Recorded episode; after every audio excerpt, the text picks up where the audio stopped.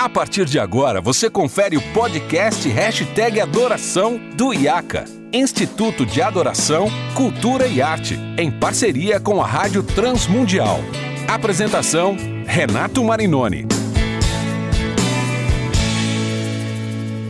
Olá, seja muito bem-vindo ao Hashtag Adoração, esse podcast que é produzido pela RTM Brasil em parceria com o IACA, Instituto de Adoração, Cultura e Arte. Eu sou Renato Marinoni, você já sabe, esse é o nosso espaço para falarmos sobre a vida de adoração e musical da igreja local. Então aqui a gente conversa sobre teologia da adoração, história da música cristã contemporânea, a gente fala sobre teologia do culto, liturgia e várias questões práticas envolvendo aquilo que nós fazemos para o Senhor através das músicas e canções que nós cantamos semana após semana nos nossos cultos em todo o Brasil e no mundo. Esse é o nosso episódio número 126, o penúltimo episódio ah, da nossa quarta temporada. Estamos aqui, você que nos ouve assim que os episódios vão saindo. Nós estamos na penúltima semana de dezembro de 2023 e semana que vem, na última semana, será o nosso último episódio da quarta temporada. E aí, se Deus quiser, a gente volta com novos episódios para 2024.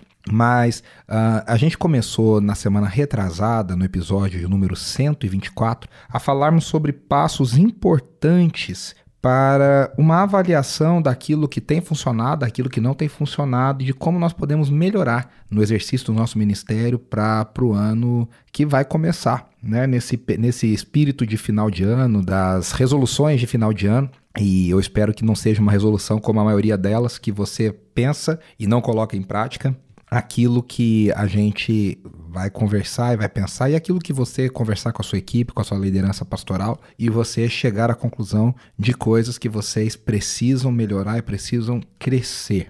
Então, se você não ouviu o episódio uh, inicial dessa série, é o episódio, uh, o antepenúltimo, né? É o, é o, é o anterior ao, ao último, é o número 124. Uh, o, no último episódio nós recebemos o Julinho da banda Purples e falamos sobre programação de Natal, como a gente pode pensar na programação de Natal. Também muito legal, você pode ouvir aqui na sua plataforma de podcast favorita. E a gente agora vai falar um pouquinho sobre um dos problemas mais enfrentados que eu mais converso com meus alunos, com aquelas pessoas que participam das mentorias e das, dos treinamentos que eu dou Brasil afora, que é a questão de repertório. Uh, porque o que acontece, né? Nós vivemos na época, na história da igreja, no momento da história da igreja, onde nós temos mais acesso a canções. Isso significa que nós temos, são dois, são dois tipos de acesso. Nós temos acesso a praticamente tudo que já foi gravado uh, e pode ser disponibilizado né, online e de forma digital, nós temos acesso a quase tudo que foi gravado nos últimos 50, 60, 70, 80 anos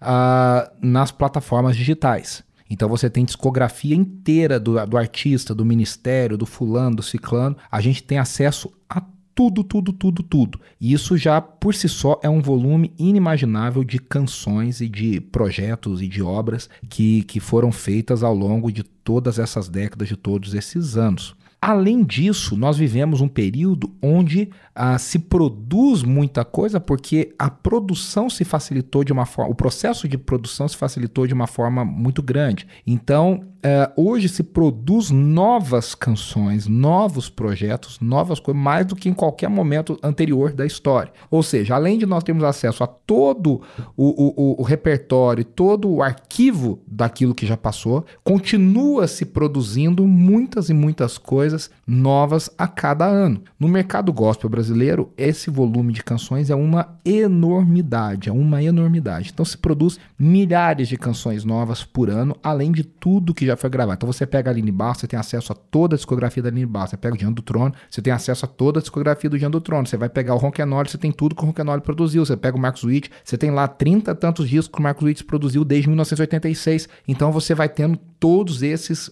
a, é, esses repertórios e cancioneiros e arquivos. E, e, o que, que acontece? Você pode pensar, poxa, nós somos privilegiados. É verdade, nós somos privilegiados.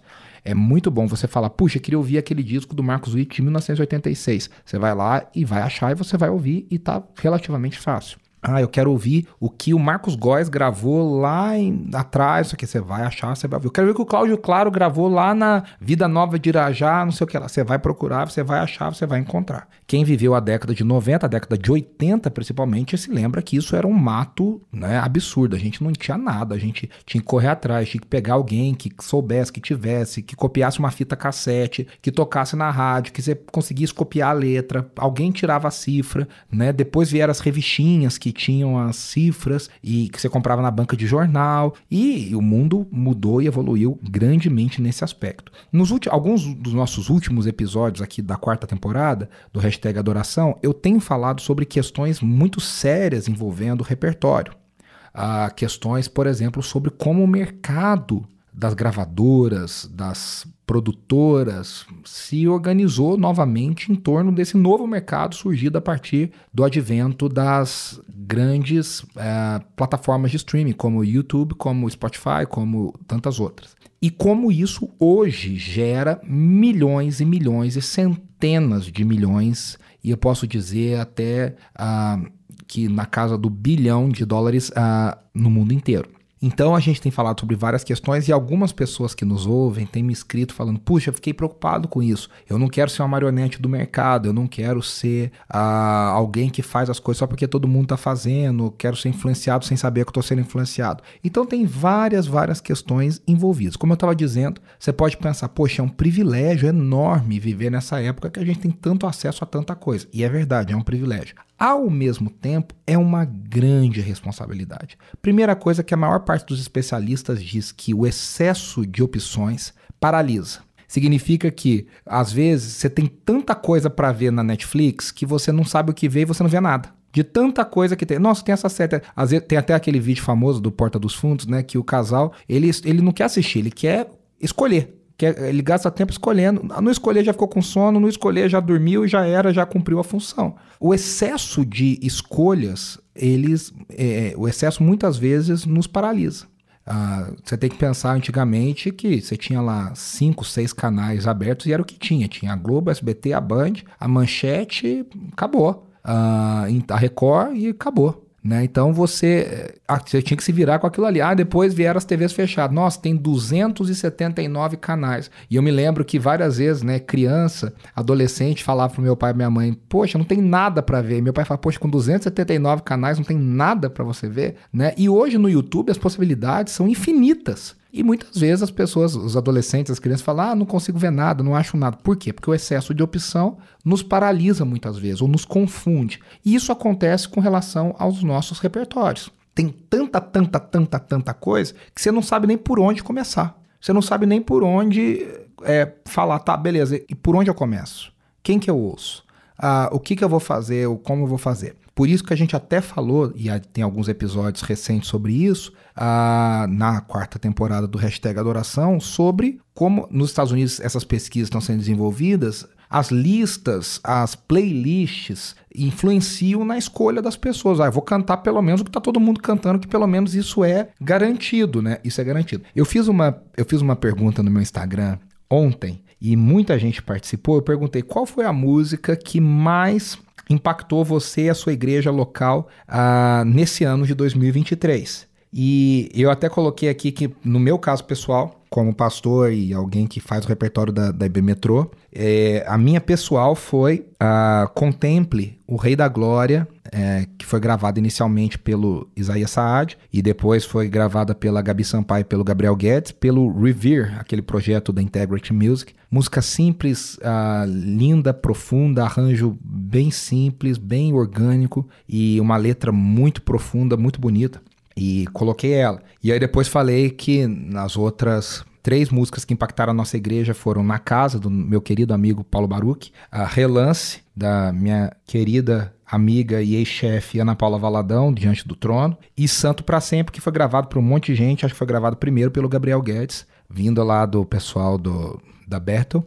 E, e aí eu comecei a receber as respostas do pessoal. E aí você começa a ver que, inegavelmente, nos Estados Unidos, por exemplo, a música número um nas mais de 200 mil igrejas que a CCLI nos Estados Unidos uh, consegue mensurar, a música número um do, do, ano de 2023 é Bondade de Deus. E no Brasil você começa a ver pela resposta que a música que, a, que impactou as igrejas foi Bondade de Deus né, por mérito. Inclusive, Santo para Sempre Bondade de Deus tem basicamente o mesmo grupo de compositores. Muda um ou outro, mas é basicamente o mesmo grupo de compositores. Ou seja, são compositores que têm feito grandes hits que são cantados, hits de adoração que são cantados no mundo inteiro. É, você vê na casa, poxa, muita gente falou na casa do Baruch. Santo para sempre, muita gente falou santo para sempre. Relance, muita gente falou. Por quê? Porque são os grandes ministérios, são os que têm grande visibilidade. São os que você vai primeiro, você vai olhar primeiro. E são todas músicas maravilhosas, tá? São músicas lindas. É, o que é mais difícil são ministérios que não têm esse tamanho de visibilidade, milhões de ouvintes mensais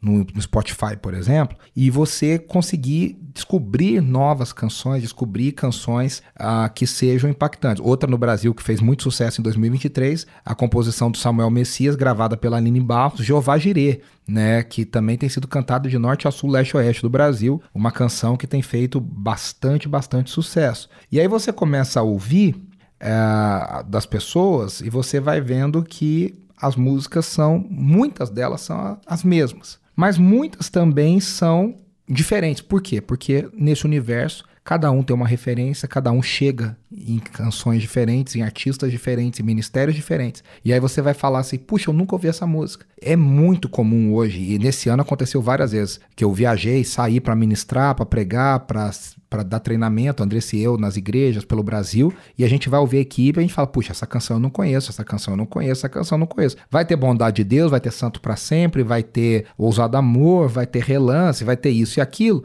mas muitas a gente não conhece. Por quê? Porque hoje, nesse universo tão vasto, as referências são diversas e os repertórios são muito diferentes entre si.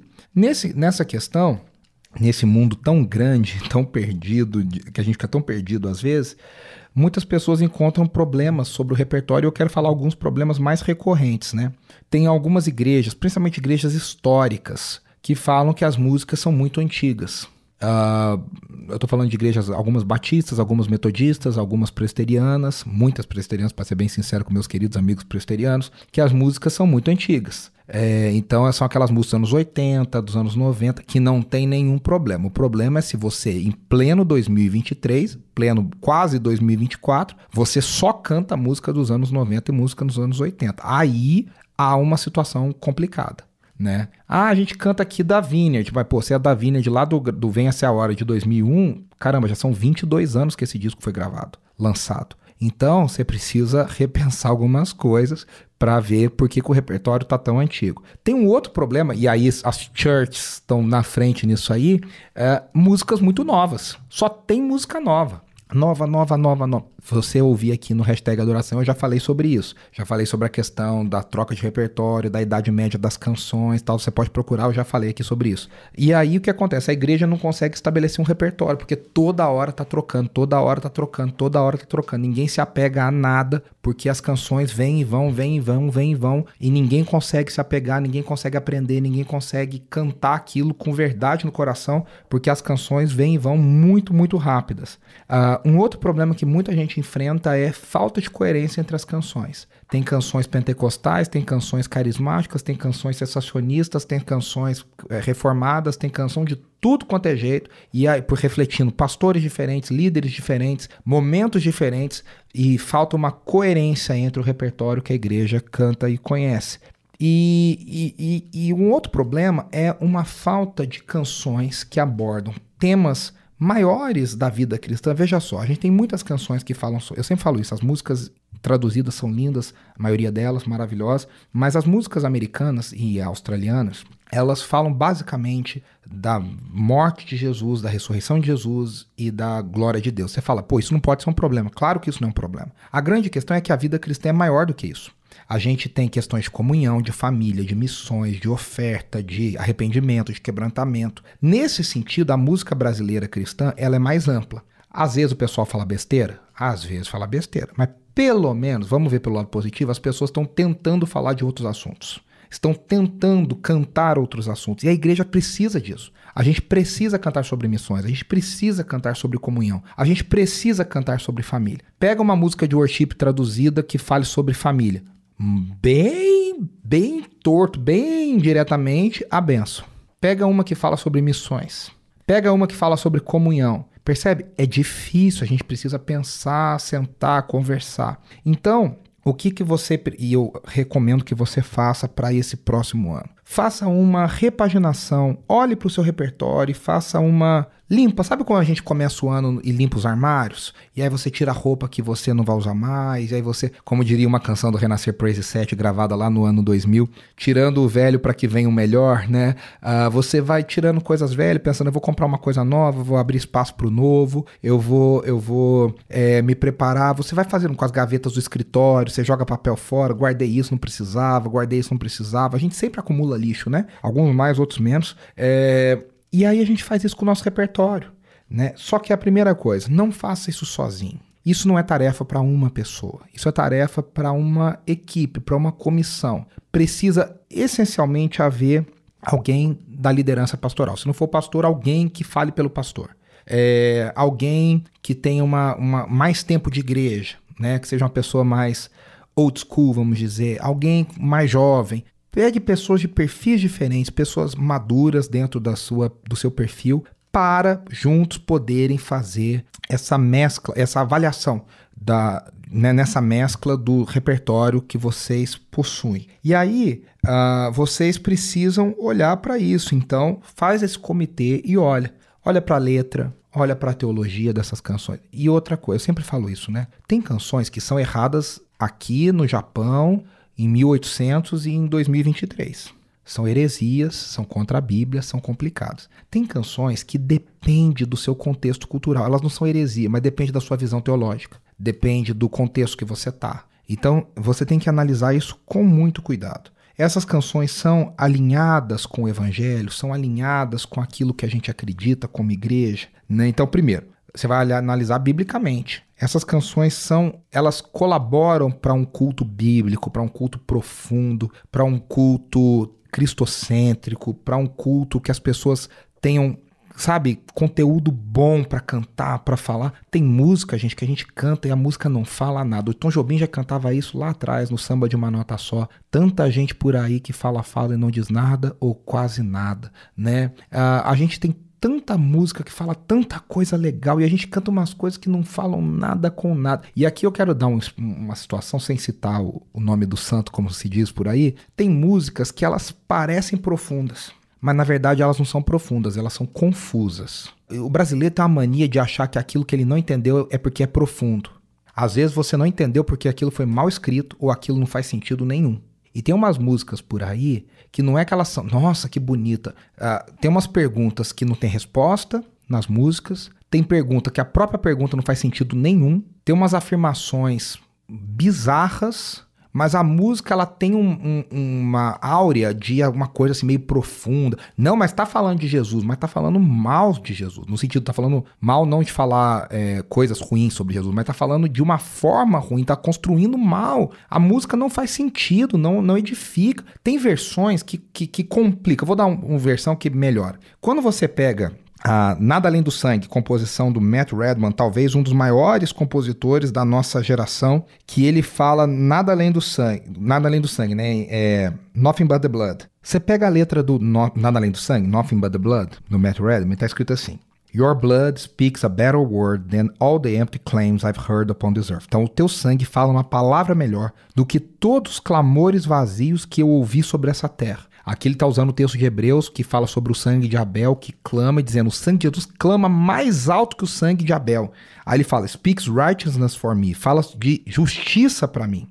And stands in my defense, e se levanta em minha defesa. Jesus, it's your blood. Jesus é o teu sangue. Então, o teu sangue fala uma palavra melhor do que todos os clamores vazios que eu ouvi sobre a terra. Fala de justiça para mim, se levanta em minha defesa. O que diz a letra do Fernandinho, gravada pelo Fernandinho? O teu sangue leva-me além a todas as alturas, onde eu ouço a tua voz, fala de tua justiça, Jesus, esse é o teu sangue. Pela minha vida, Jesus, esse é o teu sangue. Peraí, que todas as alturas são essas? E por que que eu tenho que subir nessa altura para ouvir esse sangue? Não, não faz sentido. Aí você fala, nossa, deve ser um negócio tão profundo, tão místico, tão superior que eu não atinjo. Não, é mal traduzido e mal escrito. Com todo respeito ao Fernandinho e a, talvez a quem fez essa versão, que talvez nem tenha sido o Fernandinho, mas é mal escrito, é mal traduzido. Então, tem muita música que parece ser profunda e na verdade ela é confusa. E aí a gente precisa tomar cuidado com isso. A letra é bíblica? Isso é uma outra questão. Ah, é bíblica, mas é, cita bem a Bíblia? Porque às vezes cita mal a Bíblia. Às vezes cita a Bíblia fora de contexto. Não, mas está citando a Bíblia, é, mas está citando bem, está tá sendo fiel ao texto, está sendo fiel ao espírito do texto. Essa é uma outra questão. Segunda questão é a gente analisar se isso tem a ver com o, o estilo da nossa igreja. Hoje eu recebi numa das respostas uma pessoa de uma querida igreja irmã, parceira, lá em Campinas, falando: nós somos uma igreja em plantação. A gente gastou esse ano gastando tempo para pensar qual é a nossa, qual é a nossa, a nossa vocação aqui, qual é o nosso estilo. Isso é verdade. Qual é o estilo da igreja? Como é que, né? Tem canções que numa igreja funciona, na outra não funciona. Então, qual é o estilo de culto? Qual é a linguagem? Qual é a identidade a partir do evangelho que vocês querem imprimir?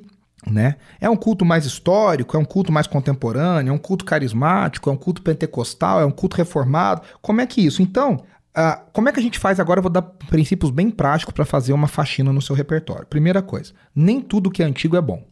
Ah, mas é antigo. Tem coisa antiga que é ruim, tá? Nem tudo que é antigo é bom. Primeiro ponto.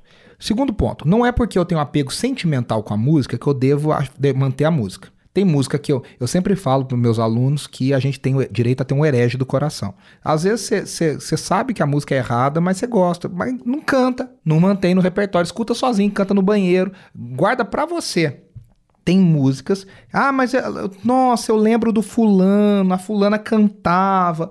Legal, bonito, bacana, mas não é suficiente. De novo, tente olhar de fora, não com o olhar de quem está lá dentro há 30 anos, né? E aí você faz essas perguntas. A canção é bíblica? É biblicamente boa, né? Biblicamente bem construída? Segundo, essa canção constrói a igreja que eu quero ser? Ela me ajuda a ser a igreja que a gente busca ser?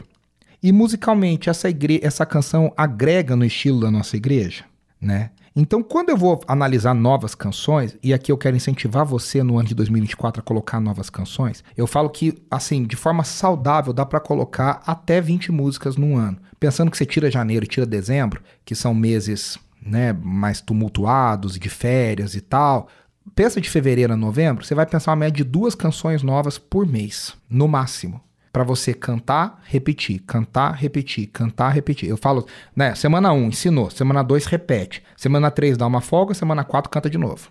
Ah, mas é a equipe A, a equipe B, a equipe C. Não importa. Gente, agora nós vamos ensinar essa música. Então a equipe A, B e C estão comprometidas em ensinar a mesma canção. Não, essa música é só da equipe A. Não existe isso. A música é da igreja, não é da equipe, né? Então avalie. Faça uma lista. Lá no meu Instagram eu perguntei, compartilhei as respostas das pessoas. Que músicas vocês estão ouvindo pensando para 2024? Eu tenho uma lista, uma playlist, músicas novas possíveis para IB Metrô 2024. E eu vou colocando lá músicas boas que eu escuto. Falo, opa, essa aqui. Tem algumas que furam a fila, nem estavam na fila e de repente aparece e pum, entra. Mas tem outras que você vai ouvindo, vai ouvindo, vai deixando, vai deixando. Uma hora você coloca, você encaixa, você pensa no, na, no cronograma de mensagens, de temas igrejas que se organizam para isso, né? Que tem lá, pô, em fevereiro a gente vai falar sobre isso, a série de mensagens sobre isso, em abril é mês da família, maio é mês da família, a gente vai falar sobre missões no tal mês, em tal não sei o que lá. Você já vai pensando, vai colocando, vai moldando, vai, vai facilitando a sua vida de, de trazer coisas novas sempre. E aí, a palavra-chave para a gente encerrar é equilíbrio. Equilíbrio, né? Então, é, o seu repertório tem que ter variedade. Não pode ser só de uma época, só de um estilo. A sua igreja é multiforme. Tem pessoas idosas, tem pessoas jovens, tem pessoas adultas, tem crianças de classes sociais diferentes. Espero que seja assim, né? Uma igreja saudável é assim. De classes sociais diferentes, de ambientes diferentes, históricos diferentes. Mas ele tem que ter variedade, o repertório tem que ter coerência. Então, você vai procurar equilibrar. Você vai cantar música dos anos 80, 90, 2000, vai cantar a partir de 2010, vai cantar de 2020. É importante a gente cantar o que Deus fez e é importante a gente cantar o que Deus está fazendo. E aí você, líder de louvor, precisa ouvir coisas variadas, precisa ouvir coisas que você não gosta, precisa estar disposto a gastar tempo, ouvir com ouvido atento, não o que você gosta, mas o que a igreja precisa. E aí você vai ouvir com o ouvido pastoral aquilo que a igreja precisa.